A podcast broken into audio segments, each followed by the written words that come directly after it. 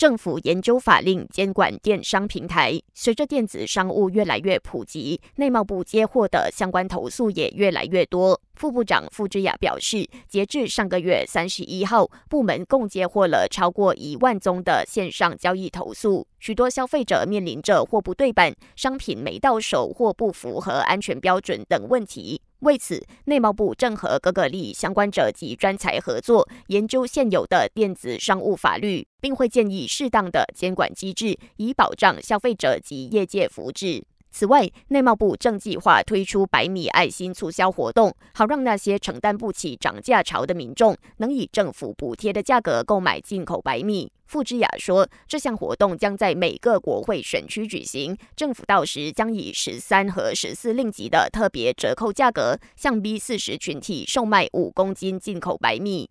为了解决政府医院过度拥挤的问题，卫生部早前推出了昌明医疗计划。部长扎利哈表示，自这项计划推出后，卫生部透过私人诊所为超过十三万名急性病例提供了门诊医疗服务，反应令人鼓舞。卫生部也在上个星期把这项计划拓展到了全国各地。扎利哈鼓励更多私人医疗诊所参与这项计划，注册成为指定诊所，以为相关受惠群体提供医疗服务，让更多人受惠。